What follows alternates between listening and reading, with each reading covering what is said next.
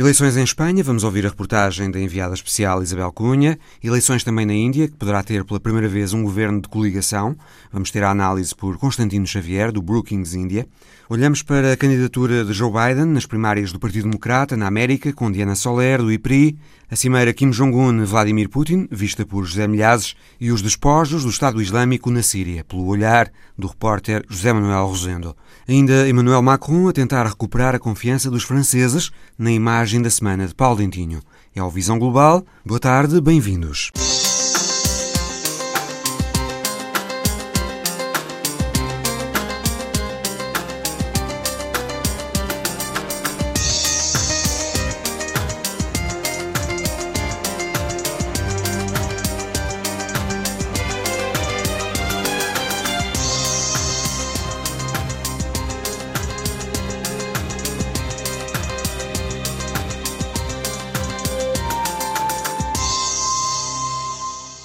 Os espanhóis vão dizer hoje que governo querem para os próximos anos. Se continuam com o primeiro-ministro socialista Pedro Sánchez, apoiado por uma coligação de esquerda, talvez com partidos nacionalistas, ou se optam por uma maioria do campo da direita, onde agora pontua uma formação da extrema-direita, o Vox, que pode ter um resultado relevante.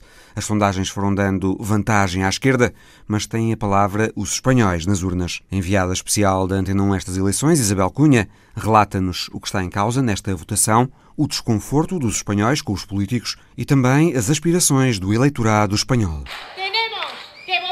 Temos que voltar a sonhar para as nossas filhas aquilo que os meus pais sonharam para mim. E isso faz-se construindo um projeto coletivo, defendendo o que nos une, os serviços públicos, a educação, a saúde.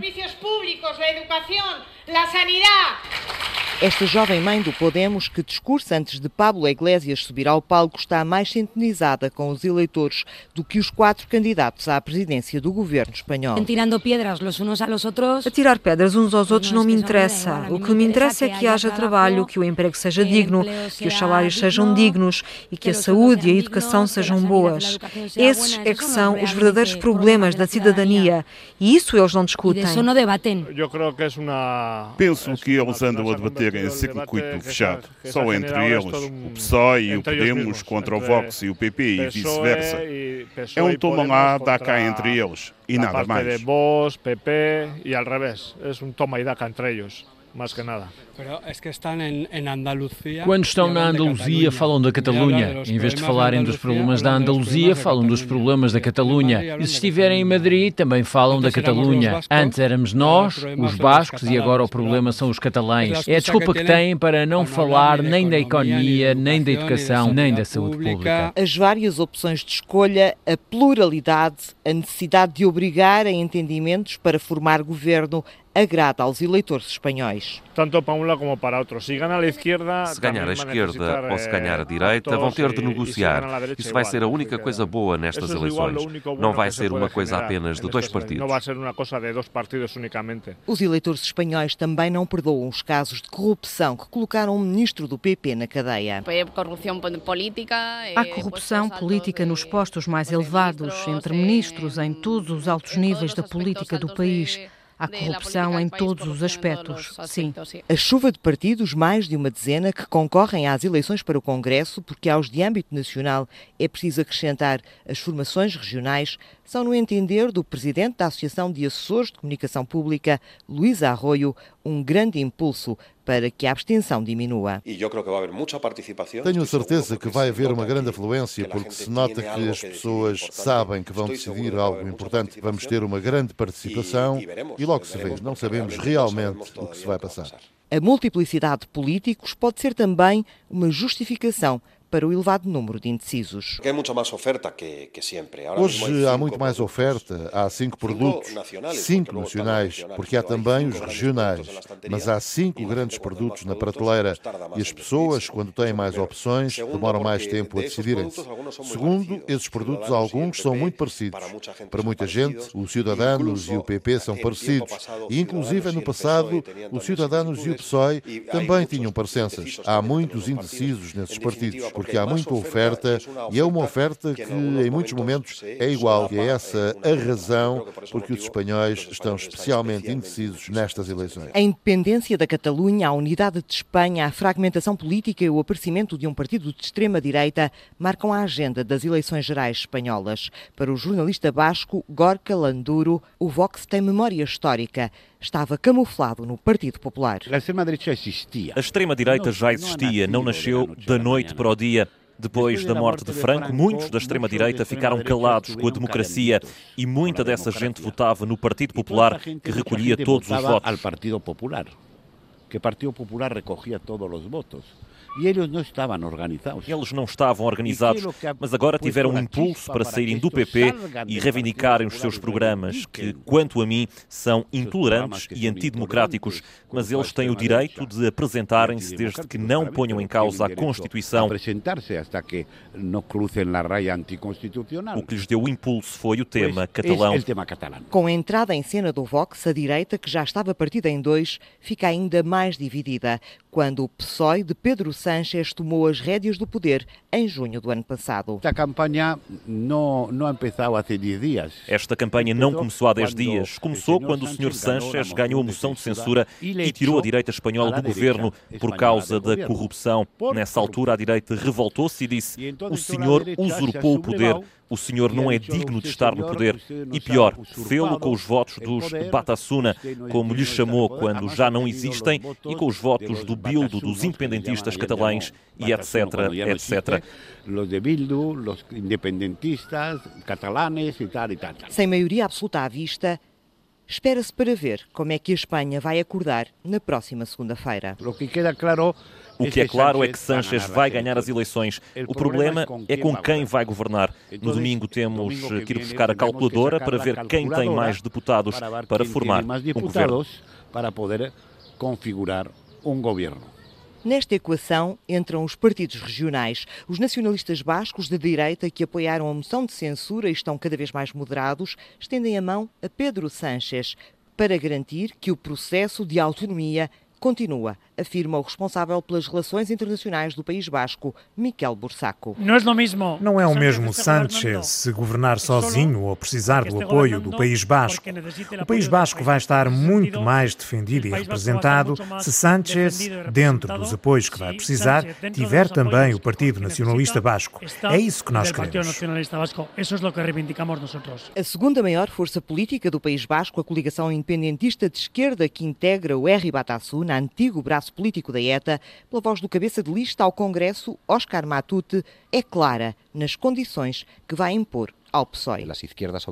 As esquerdas independentistas, nós e os catalães da esquerda republicana, podemos ser determinantes.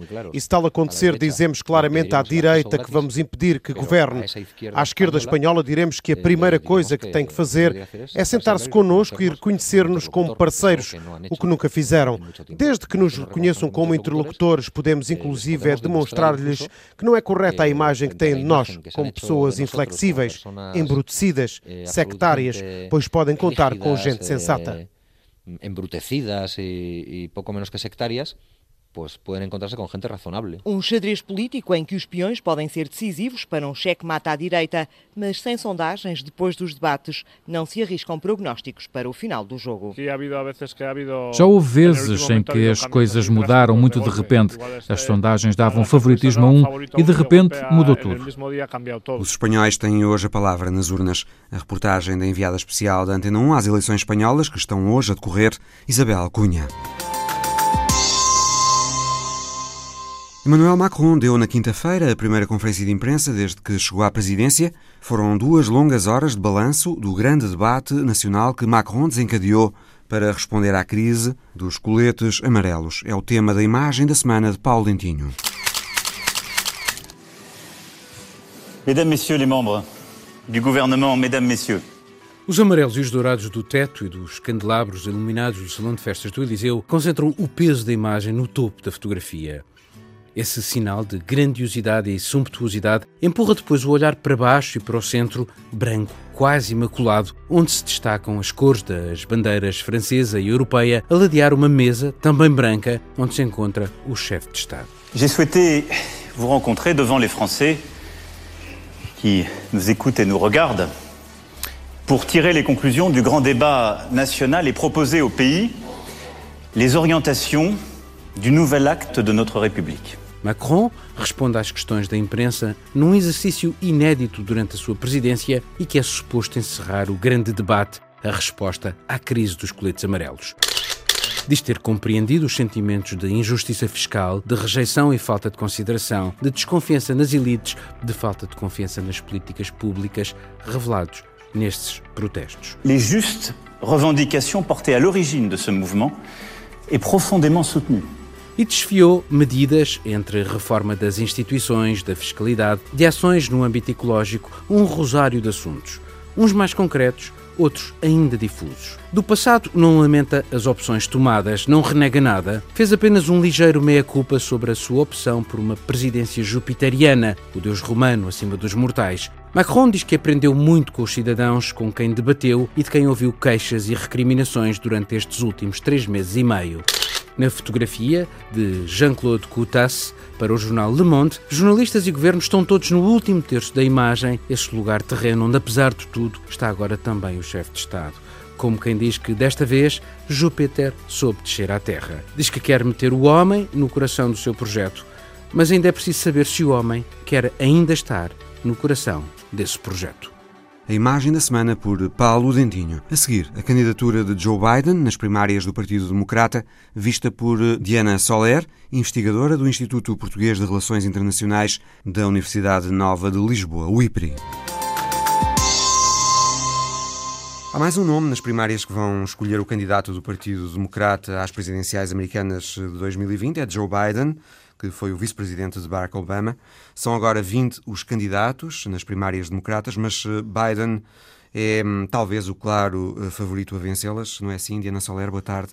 Biden pode mesmo ganhar esta uh, corrida se não aparecer, entretanto, algum nome mais forte? Bom, desde logo, ele pode ganhar a corrida não aparecendo mais ninguém a Bernie Sanders? Boa tarde. Uh, antes de mais, há uma coisa que nós temos que dizer sempre quando começamos a falar das eleições norte-americanas é que, como percebemos com a primária anterior e com as presidenciais anteriores, não há vencedores antecipados nos Estados Unidos nunca. As primárias uh, duram cerca de um ano, são muito disputadas e o dinheiro que os candidatos conseguem angariar uh, durante a sua campanha das primárias vai determinar em grande medida Uh, parte do seu sucesso uh, nessas mesmas primárias. Joe Biden tem potencial para angariar muito dinheiro? Joe Biden tem um grande potencial como candidato, em vários aspectos. Por um lado, nesse, nesse lado de, de angariação, porque o Joe Biden acaba por ser, aliás, ele teve um, um apoio do presidente Barack Obama quase imediatamente, ainda que informal. Portanto, no fundo, o Joe Biden é uh, o candidato do establishment democrata. E sendo ele o candidato do establishment democrata, evidentemente tem eh, partem vantagem uh, uh, na questão de, da angariação de fundos. Isso pode depois, no final, uh, não lhe valer de muito.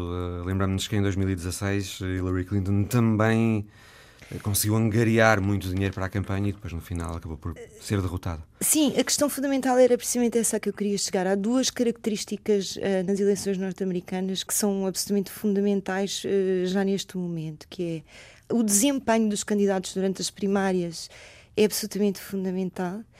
E apesar de Joe Biden ser uma figura muito querida uh, do público norte-americano, também se sabe que é um homem que é muito dado a gafes, uh, é um homem que é muito dado a afetos e, e, e, e, muitas vezes é apontado por ter tido comportamentos menos próprios na sua afetividade, o que não nada é provado, mas nesta coisas que era se do Me Too, a Trump também, não é? Gafes, sim, uh, sim, mas, mas relacionamentos eu acho que, apesar de menos tudo, próprios, digamos. Apesar de tudo é diferente. É importante explicar que há uma diferença fundamental, que é as hum. gafes de Joe Biden, apesar de tudo, são não são gafes ofensivas. Uh, acho que Donald Trump tem um estilo ofensivo, sabe perfeitamente aquilo que está a dizer, fala de propósito, uh, uh, não é uma coisa não pensada.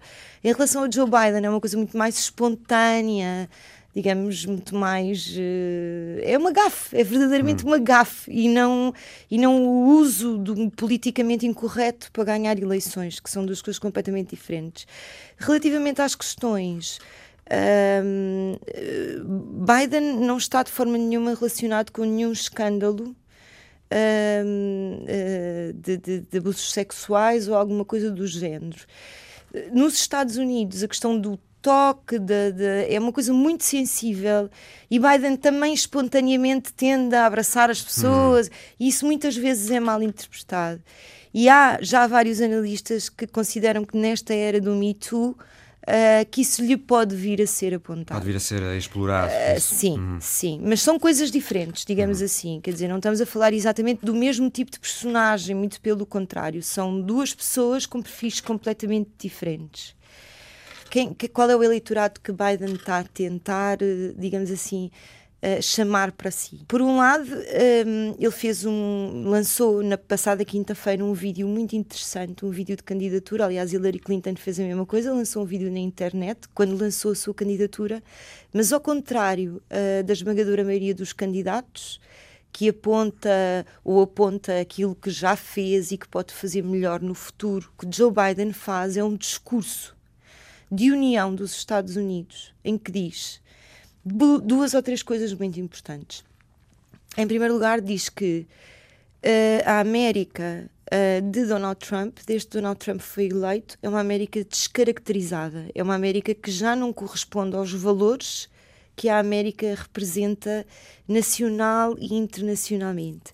Aliás, ele usa uh, como slogan de campanha uma coisa, uma frase muito interessante que é uma ideia de América.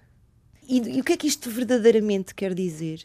Quer dizer que Joe Biden subscreve uma coisa que é o nacionalismo cívico, que é quem, independentemente da sua origem, da sua. Uh, até se nasceu ou não nos Estados Unidos, quem aceita o credo americano, à partida pode tornar-se um americano de pleno direito. Que no fundo é exatamente aquilo, ou, ou é parte do oposto daquilo que Trump quer transmitir. E, portanto, o que ele vai dizer é: vamos reencontrar a América que perdemos a seguir a Donald Trump e vamos voltar a fazer dos Estados Unidos um exemplo para o mundo. Joe Biden poderá uh, ser capaz de recuperar aqueles democratas do Midwest que votaram em Donald Trump, uh, dando-lhe a vitória em 2016? Se Joe Biden ganhar as primárias, Uhum. Esse vai ter que ser o seu maior objetivo. Ele terá o perfil uh, indicado Em isso? certa medida pode ter, porque uh, parte do eleitorado de Trump é o homem uh, branco, classe média, média baixa, e esse mesmo perfil tende a simpatizar com um homem como, como Joe Biden. Agora, tudo dependerá da forma como ele de tentar captar a atenção uh, uh, desses americanos que votaram em Trump. Portanto, ele tem que, não, não, isto não é uma, uma, coisa que eu possa só procurar, ele tem que captar precisamente esse eleitorado ao centro descontente que votou em Trump porque já não queria votar no establishment. Sendo ele um moderado, será talvez mais apelativo para os independentes e para aqueles republicanos que podem uh, votar democrata do que qualquer outro dos candidatos hum, democratas nas primárias? Bom, como já estávamos aqui a falar anteriormente, há 20 candidatos, 20. portanto, há candidatos praticamente para, para todos os gostos, não é? Uh, mas, mas sim, penso que Joe Biden, uh, sendo uh, essa representação do, esta establishment, sendo, tendo sido o vice de Barack Obama, põe-se numa posição de, de, reconquista do centro e até de algum eleitorado de direita que esteja mais descontente com a forma como a direita se chegou à direita nos Estados Unidos do que qualquer outro candidato. E eu acho que é isto. E por isso é que foi o discurso uh, de candidatura às primárias foi um discurso tão abrangente para tanta gente e sem ser para ninguém em especial. Em relação aos independentes democratas, Uh, vamos ver, porque uh, talvez o mais interessante que se vai passar daqui para a frente é que Joe Biden tem um adversário candidato que também tem muita força, que é o Bernie Sanders, que, como se sabe, uh, foi um, um, candidato que teve um resultado notável tendo em conta as condições nas últimas primárias uh, democratas.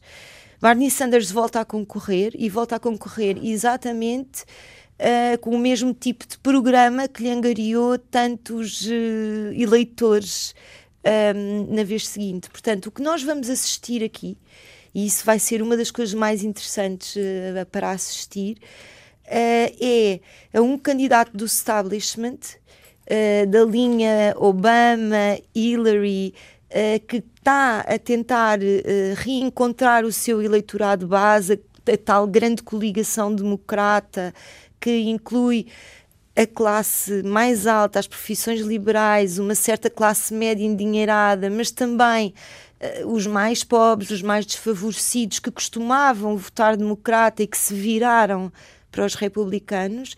E temos do outro lado o Barney Sanders, que tem um programa muito mais à esquerda do que é costume no Partido Democrata, mas a verdade é que nós estamos a ver já há mais de 4, 5 anos, estamos a ver, uma, a ver um, uma, o Partido Democrata a virar à esquerda. Quer dizer, as novas figuras do Partido Democrata que começam a ter alguma proeminência são figuras que são, no fundo, gente que se associa e que está relacionada, nem que seja do ponto de vista ideológico, a este movimento Sanders que é que é o movimento que é a gente que vem do Occupy Wall Street uhum. da crise de 2008. Portanto, vai ser muito interessante ver como é que os argumentos destes dois candidatos e de outros, quer dizer, eh, ainda iremos ouvir muitos debates, há que ter atenção a, a Beto O'Rourke, uhum. que, que ainda, ainda conhecemos mal, mas que, mas que teve que, uma votação muito, muito boa no Texas. No Texas, exatamente, quase ia uh, tirando lugar a Ted Cruz.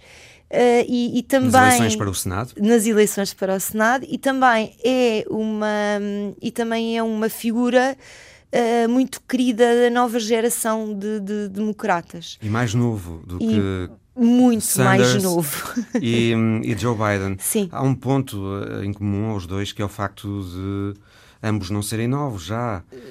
Não são novos de Joe Biden 76 anos Bernie e, Sanders 78, sim. isso não será uma, um obstáculo, digamos, eh, a ambos? Pois não nesta, sei, uh, quer dizer, isto é um fenómeno Neste processo novo. primeiro de primárias e depois da eleição presidencial Pode ser, pode ser porque... É Bom, Trump também não é novo, mas ainda assim consegue ser mais novo do que sim, ele, tem 72 sim, anos. e é importante perceber que este, que este processo das, das primárias é absolutamente desgastante. Nós estamos a falar de candidatos que andam cerca de um ano sem parar em comícios, em programas de televisão, quer dizer, é uma coisa absolutamente esgotante. Portanto, é natural que a idade dos candidatos vá ter influência no seu desempenho. Os eleitores eh, eventualmente poderão retrair-se também. Eh, Agora vamos ver como é que os votarem alguém com alguma idade. Exatamente, vamos ver como é que os eleitores respondem a isso, porque uhum. uma das coisas que uh, tem sido vinculada pela imprensa, especialmente norte-americana, é que nunca houve um candidato, uns candidatos às primárias com esta idade. Uh, são dos candidatos mais velhos velhos de sempre e, portanto, hum. nós não temos sequer exemplo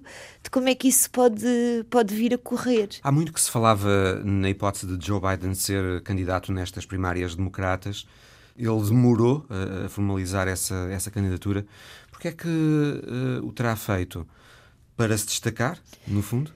Eu acho que há duas coisas que podem ter influenciado essa, ou três, até que podem ter influenciado essa, essa, esse momento que, tardio de anunciar a campanha. A primeira é porque quanto mais tarde se anuncia uh, uh, que se vai ser uh, candidato, eh, digamos, mais apoio se vai angariando, porque mais pessoas se vão juntando e perguntando e, e, não avança e avança. E, portanto, de uma forma indireta, o nome vai estando sempre no ar, sem que politicamente a pessoa tenha que se expor, não é? E a partir do momento em que uma pessoa é um candidato, está permanentemente exposto. Uhum. E, e, portanto, isso é uma das razões que eu penso que terá levado uh, Biden a. Uh, retardar, digamos assim, esta entrada uh, na campanha. E depois, precisamente por causa disso que estava a dizer, não é? Criou um espaço para si próprio, deixou que os outros todos anunciassem, uh, falassem, mostrassem, dissessem, e depois chegou uh, numa altura em que muito dificilmente já alguém com o seu estatuto lhe iria fazer concorrência. Isso também é uma vantagem competitiva. Portanto, mostra de facto que Biden está a pensar politicamente uh, nestas questões de uma forma muito séria, ele e quem o está a aconselhar, evidentemente. Que opinião tem, Diana Soler, de, do desempenho de Joe Biden nos anos em que foi vice-presidente de Barack Obama? Os vice-presidentes nos Estados Unidos são figuras que, ao contrário do que muitas vezes as pessoas pensam, são figuras muito apagadas, são figuras que têm uma, digamos, um papel mais representativo do que propriamente decisivo, de, no sentido de tomar decisões. Uh, Sabe-se que a razão pela qual Barack Obama o escolheu é porque Joe Biden é um especialista em política externa. Uh, que era uma área em que Barack Obama não se sentia particularmente à vontade. E, portanto, é muito difícil olhar para o desempenho de um vice-presidente como bom ou mau, porque ele na verdade não se vê. Agora, aquilo que nós sabemos dos bastidores terá sido um conselheiro fiel de Barack Obama e é um homem uh, especializado nas questões de política externa. E eu diria que o Joe Biden é o candidato europeu Uh, às presidenciais norte-americanas. E porquê é que eu digo isto? Porque Joe Biden faz parte daquele consenso bipartidário pré-Trump, até pré-Obama, em que as decisões de política externa contavam sempre com os aliados europeus, quase como uma, uma retaguarda das decisões norte-americanas. Joe Biden, uma eleição de Joe Biden representaria um regresso da Europa uh, às amizades íntimas dos Estados Unidos. E como se sabe, as relações entre os Estados Unidos e a Europa nunca passaram um período tão complicado como desde que Donald Trump se tornou presidente. Portanto, para a Europa era mais que positivo uh, que Joe Biden fosse uh, o, o candidato democrata. Diana Soler, investigadora do IPRI. Vamos agora para Baguz, onde está o enviado especial da Antena 1 à Síria, José Manuel Rosendo. Baguz era o último bastião do Estado Islâmico na Síria. O Daesh foi expulso da cidade apenas há um mês. Zé, boa tarde. Dizias-me antes desta nossa conversa telefónica que o Estado Islâmico já aí não está, mas a região não está pacificada. De todo. Uh, pode ter sido, o Estado Islâmico pode ter sido derrotado em termos territoriais, em termos de posse de território, mas de facto a presença do Estado Islâmico mantém-se. Os militares das forças democráticas da Síria dizem com todo o realismo que existem células do Estado Islâmico na região e, portanto, é preciso ter muito cuidado. Aliás, dizem também que são frequentes os ataques, principalmente à noite, eh, mas também dizem que durante o dia o Estado Islâmico, por exemplo, utiliza homens em motos para metralhar os carros inimigos ou outros que considerem eh, inimigos. Baghouz fica a poucos quilómetros da fronteira com o Iraque. Neste momento, o que se pode dizer é que Baghouz é uma cidade morta. Neste momento, não tem um único civil. 23 de março foi a data em que Baghouz foi declarada libertada. Estado Islâmico perdeu esta última cidade, mas esteve por aqui cerca de cinco anos e, portanto, essa conclusão dos militares das forças democráticas da Síria de que o Estado Islâmico, nesses cinco anos, conquistou a simpatia de muitas pessoas, ou seja, a ideologia do Estado Islâmico, essa ainda tem aqui também uma forte presença. A maior parte da cidade está, neste momento, a ser desminada, é impossível lá entrar, está vedada, está tudo sinalizado já com uh, os habituais sinais vermelhos uh, que sinalizam os pontos uh, quentes nestas situações. Forças especiais das Forças Democráticas da Síria estão a desminar o terreno e também os túneis por onde, por onde muitos fugiram. estão também a ser retirados corpos de pessoas que morreram nestes túneis e a principal entrada da cidade, posso dizer que é um cenário de absoluta destruição.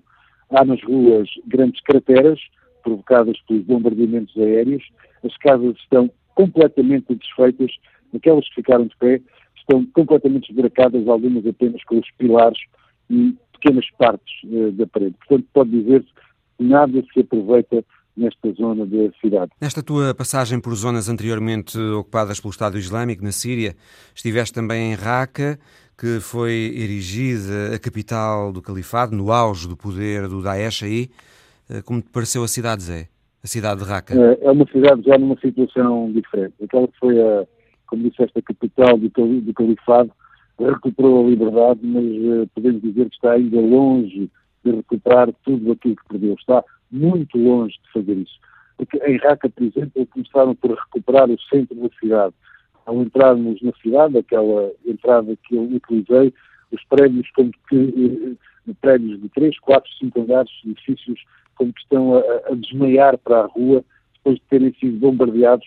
Grande parte desses edifícios ficou pendurada, alguns completamente desventrados, e portanto é também este um cenário de absoluta destruição nestas entradas uh, de, de.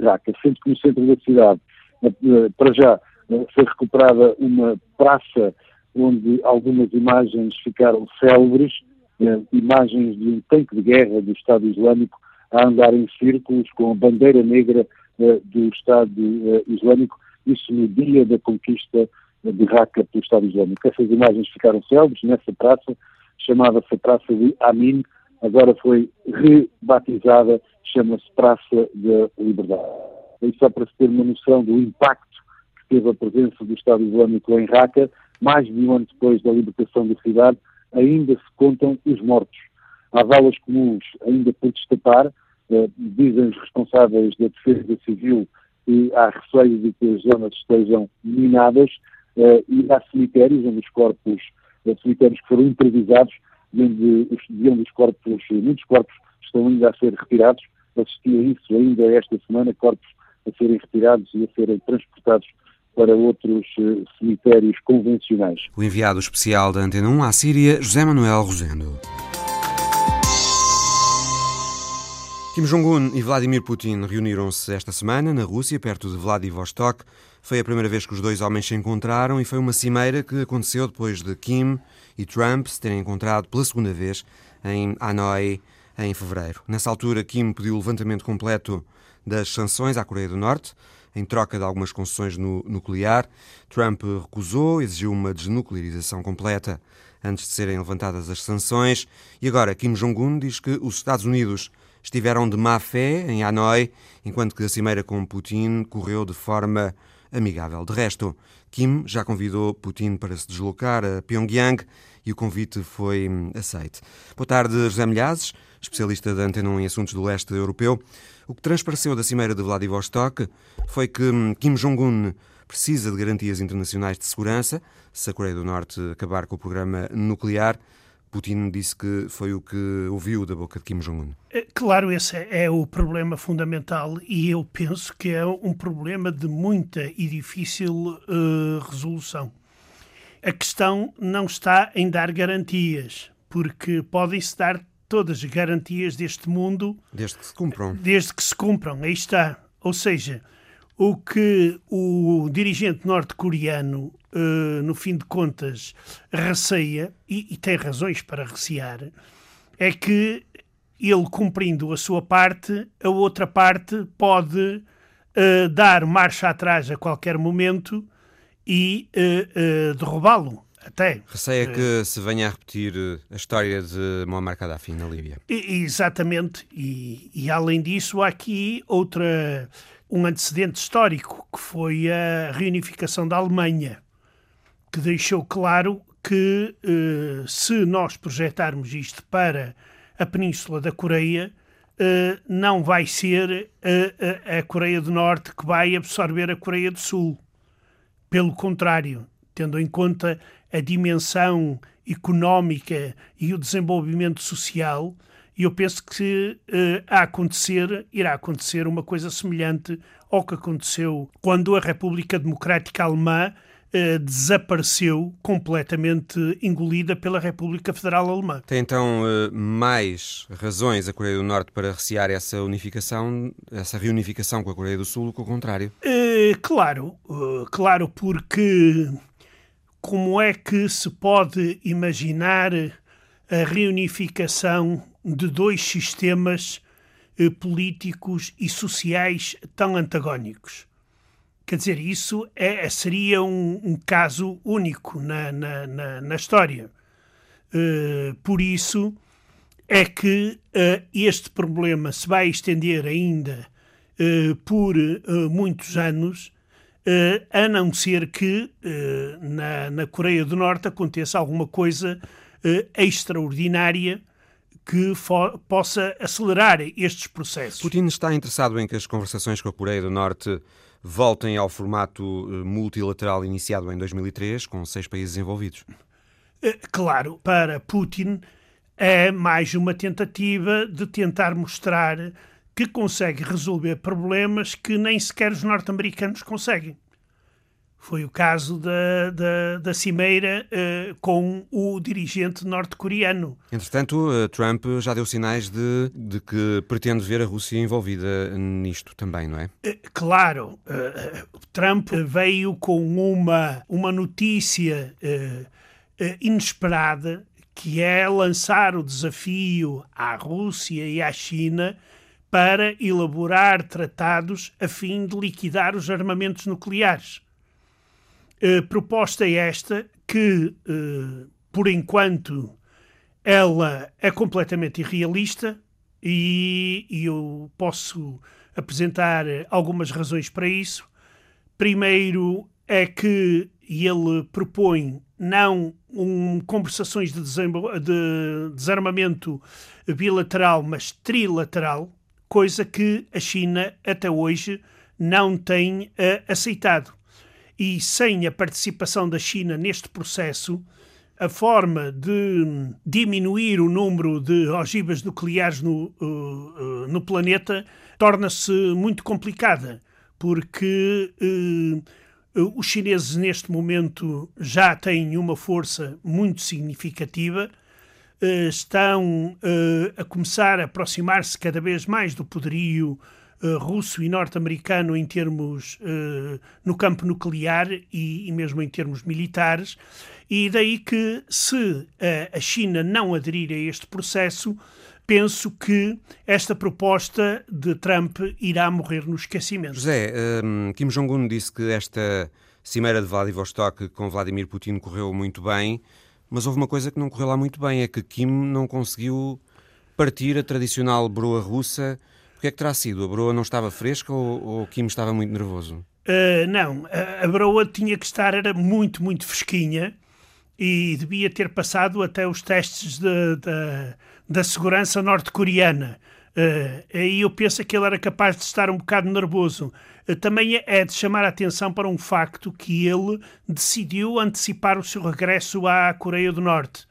E ele deveria partir só à noite, ainda deveria assistir a um espetáculo e participar em mais algumas iniciativas da parte russa, mas ele não o fez, reduziu o seu programa e regressou à Coreia do Norte. Uh, isto talvez porque eh, para ele o mais importante era o encontro uh, com Putin e não com os dirigentes regionais russos. Partir a broa é uma tradição russa nestas uh, ocasiões solenes? É, é, hum. é, o símbolo da hospitalidade, a parte-se a broa, mete-se um bocadinho de sal e tem que se comer. E esse, digamos que para se entrar na Rússia e para se entrar numa boa relação com os russos, e este é o símbolo da o primeiro símbolo importante da hospitalidade uh, russa. Não sei se aquilo é um mau presságio para para Kim. Uh, o futuro irá mostrar se o que é que estava mal, se era o pão, se era Kim. José Milhazes. A seguir as eleições na Índia, onde o primeiro-ministro Narendra Modi é outra vez favorito, apesar de estar longe dos picos de popularidade que atingiu em tempos. A luta eleitoral na Índia é outra vez entre os dois grandes partidos, o BGP, o Bharatiya Janata, de Modi, e o Congresso, de Rahul Gandhi. Mas agora o vencedor pode precisar de se coligar com outras forças para governar como nos explicou a partir de Nova Delhi o investigador do Instituto Brookings India, Constantino Xavier. Constantino Xavier, Raul Gandhi do Partido do Congresso perdeu as eleições anteriores de uma forma estrondosa, mas entretanto tem conseguido revigorar o partido e tem feito uma campanha muito combativa. Agora, ele desta vez pode destronar Narendra Modi? Bem, na Índia a única certeza é que há incertezas. São 900 milhões de pessoas que estão registadas para votar e há surpresas constantes democráticas num país que, que, que, vive de surpresas políticas e dinastias e mudanças de poder. O que é surpreendente é o facto de ele não estar a conseguir uh, fazer melhor, porque há realmente, começa a haver dúvidas sobre a performance do, do governo, no plano económico em particular. Uh, Nota-se isso na própria campanha do, do partido principal, o BGP, que está no poder, que tem focado as questões securitárias, o Paquistão, o terrorismo, as ameaças externas, para desviar as atenções das questões económicas. Mesmo assim, perante essas dúvidas que começa a haver sobre o governo, o Partido Congresso e Raul Gandhi não têm conseguido mobilizar o eleitorado pelas sondagens, a avaliar pelo menos. Continuamos no, no exercício de, das eleições que se desenrolam ao longo de quatro semanas, cinco semanas, mas uh, ao que indica, uh, Raul Gandhi não vai ser capaz de, pelo menos, ter uma maioria confortável, conseguir capitalizar o descontentamento com No entanto, o partido dele, o Congresso, ganhou eleições estaduais importantes recentemente, uh, em dezembro, Rajastão, Chhattisgarh, Madhya Pradesh. Sim, sim, porque há descontentamento local nas regiões, nas várias regiões. O efeito Modi, que é o primeiro-ministro da Índia, que realmente ganhou as eleições de 2014, foi ele que ganhou, menos o partido, uma pessoa com um imenso carisma conseguiu mobilizar muito apoio pessoal. Esse efeito está diminuído hoje em dia.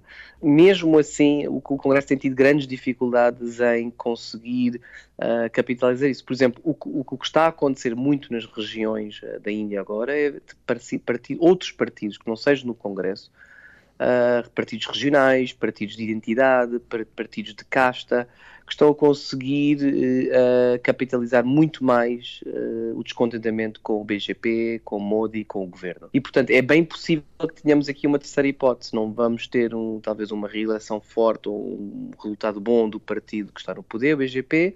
O Congresso também não vai conseguir, talvez, uh, capitalizar nisso e vamos ter, talvez, aqui um, um mandato muito complicado de com terceiras forças e partidos que se vão ter que coligar, seja com um ou outro grande partido, para formar governo. O que é que se passou com a economia indiana, Constantino Xavier, para haver este descontentamento? Ou pelo menos para não haver tão grande simpatia como já houve pelo Primeiro-Ministro Narendra Modi? É quase impossível replicar os níveis de popularidade e a maioria impressionante que o BGP conseguiu em 2014. Isso é um dado adquirido, quer dizer, a, maior maioria uh, em 40 anos de democracia indiana, nos anos 80, que não tínhamos tido aqui na Índia uma, um partido único com capacidade de chegar à maioria absoluta.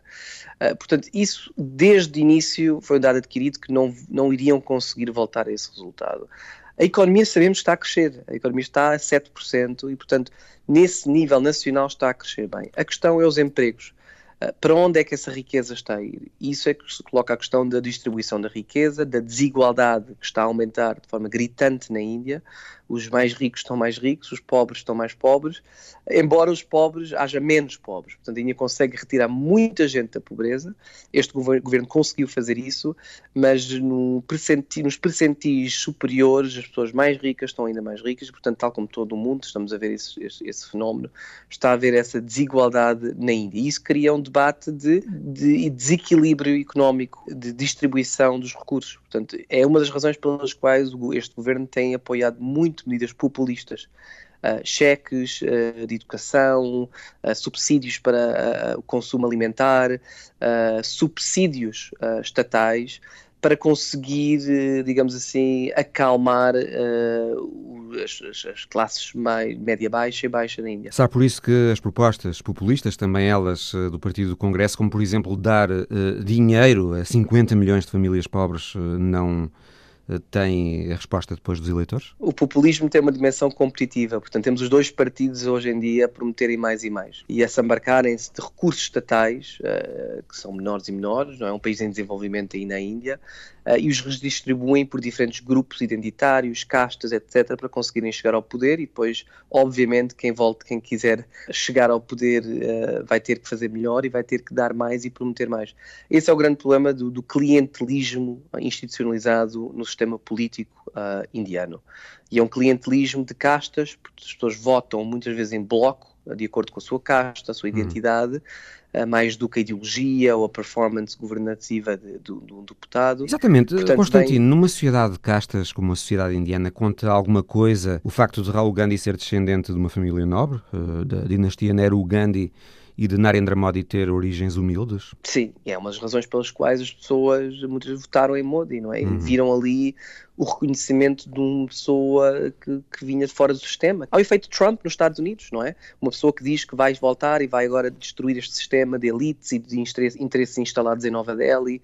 Foi essa a agenda de Modi. Uh, uma pessoa realmente também de casta não é? baixa e de, de um nível muito simples que surgiu do nada, fez um, um trabalho interessante e, e uh, no estado de Gujarat, numa das, das várias províncias da Índia, e depois consegue nacionalizar a sua agenda e ir para Delhi e apresentar-se como o vendedor de chá, de filho, filho de vendedor de chá, que iria mudar, transformar a política indiana.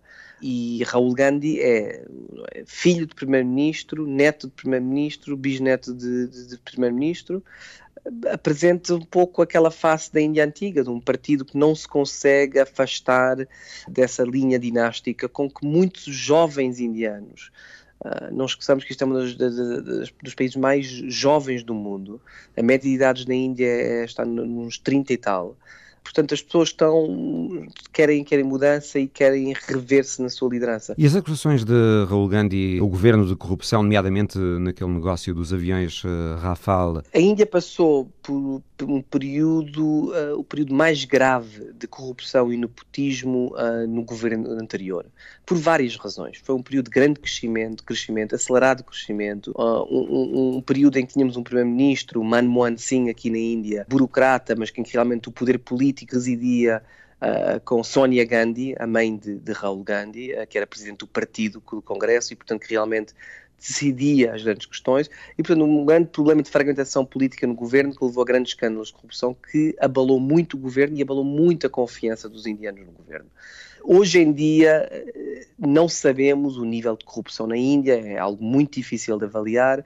Uh, há, há, estudos que apontam para níveis de corrupção iguais, semelhantes, há estudos que apontam para uma corrupção muito mais a nível baixo, mas em termos de nível grande, de grandes aquisições na questão da defesa, telecomunicações, da infraestrutura, que foram os grandes escândalos da corrupção no passado, que isso moderou e que está menos presente. Essa era a agenda de Modi. E, portanto, o que Raul Gandhi procura fazer é colar a agenda da corrupção uh, a Modi e dizer que as coisas não mudaram no caso de aquisição dos caças franceses, agora Rafale, uhum. Rafale e a questão da defesa, que é sempre uma questão uh, complicadíssima na Índia, porque são sempre os grandes negócios, são uh, dezenas, às vezes centenas de caças e tanques são adquiridos pela Índia, portanto, volumes de aquisição gigantes.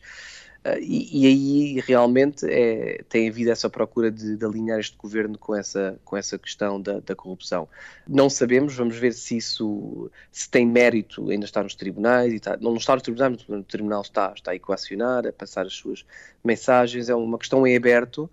Eu acho que só o eleitorado neste momento está mais alinhado na linha de continuidade. Até os analistas muito pró-Congresso reconhecem que vai ser difícil o Congresso ser o partido mais votado. A Índia deitou abaixo um dos um, seus satélites com um míssil muito recentemente. Também houve os ataques aéreos contra o Paquistão. Terão sido medidas de campanha, ações de campanha pró-Modi? A principal ação de campanha ou capitalização eleitoral que o Primeiro-Ministro e o partido do governo fizeram uh, no plano externo foi os ataques terroristas em Caxemira. Foram ataques gravíssimos, terroristas uh, em Caxemira, e em que houve uma resposta forte e sem precedentes do lado indiano, com a Força Aérea Indiana a bombardear uh, alegados acampamentos terroristas do lado do Paquistão. E logo depois, Modi subiu nas sondagens. Sim, eu acho que isso foi realmente. Aí houve um aproveitamento político uh, de uma questão que tem os seus próprios méritos de segurança. Foi um ataque terrorista uh, horrível no lado indiano, em que muitas vezes os governos indianos têm hesitado na resposta. Aqui o governo indiano aproveitou para passar uma mensagem muito clara, para, para, para, para, de utilizar a força aérea como medida de retaliação e de não esperar e não fazer nada. E a Índia ter Agora, deitado um, abaixo um dos seus satélites que contribuiu também menos, mas também obviamente foi vendido tudo, o que, que é Modi classificou externa. como a prova de que o país se estabeleceu como uma potência militar espacial como o vizinho a China. O teste anti anti satélite que a Índia fez já tinha essa capacidade, coloca a Índia, verdade, num, num restrito clube de três ou quatro outros países com essa capacidade no mundo. Claramente tem havido também um aproveitamento da política externa para fins internos. Veja, é um país muito pobre ainda, é um país que, que, sofreu muito, é um país que foi colonizado. São questões que, que tocam uh, as pessoas de explicar que aqui está uma Índia orgulhosa, forte, militar, nuclear, um primeiro-ministro que foi respeitado pelo mundo inteiro, que viajou como raros primeiros-ministros no passado, viajou acho para 40 e tal países em menos de 5 anos, fez 80 viagens visitas de Estado ao, ao estrangeiro. Uh, portanto, ele fez essa, essa campanha internacional que foi importante para a política externa indiana. Qual é a relação da Índia neste momento com os Estados Unidos eh, face à China? A China, eu ia falar da China porque é ainda muito mais importante do que a Índia. É um país com que a Índia teve uma guerra em 1962, é um país com que a Índia ainda não consegue ter acordo sobre a fronteira, uma fronteira disputada e militarizada, e portanto, esta campanha internacional para a Europa, para os Estados Unidos, para vários países no Sudeste Asiático, para o Japão, um dos principais parceiros da Índia hoje em dia, com o Primeiro-Ministro Abe, eh, foi muito importante para colocar que a Índia num plano de coligação com muitos outros países para fazerem frente à China. Hum. Essa é a ideia, de criar aqui uma arquitetura, não uma aliança formal, mas a criar alguns entendimentos entre os Estados Unidos e a Índia, a Europa e a Índia, a Índia e o Japão, a Índia e a Austrália, países democráticos que olham todos com preocupação para a China por várias razões. E isso o Primeiro-Ministro Modi fez de forma muito inteligente e como voltar ao ponto inicial que me perguntava, conseguiu, obviamente, passar para um nível interno onde as pessoas gostam de ver isso uma Índia mais ativista a nível internacional, não seja uma Índia defensiva que falava sempre da não violência, da paz, do não alinhamento. Isto é uma Índia muito mais alinhada, multi-alinhada, mas alinhada.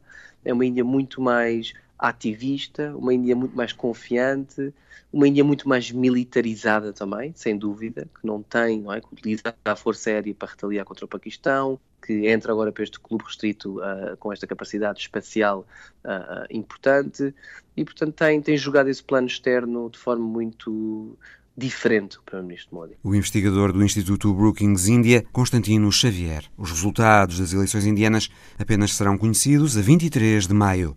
Foi mais uma edição do Visão Global. Boa tarde e bom domingo.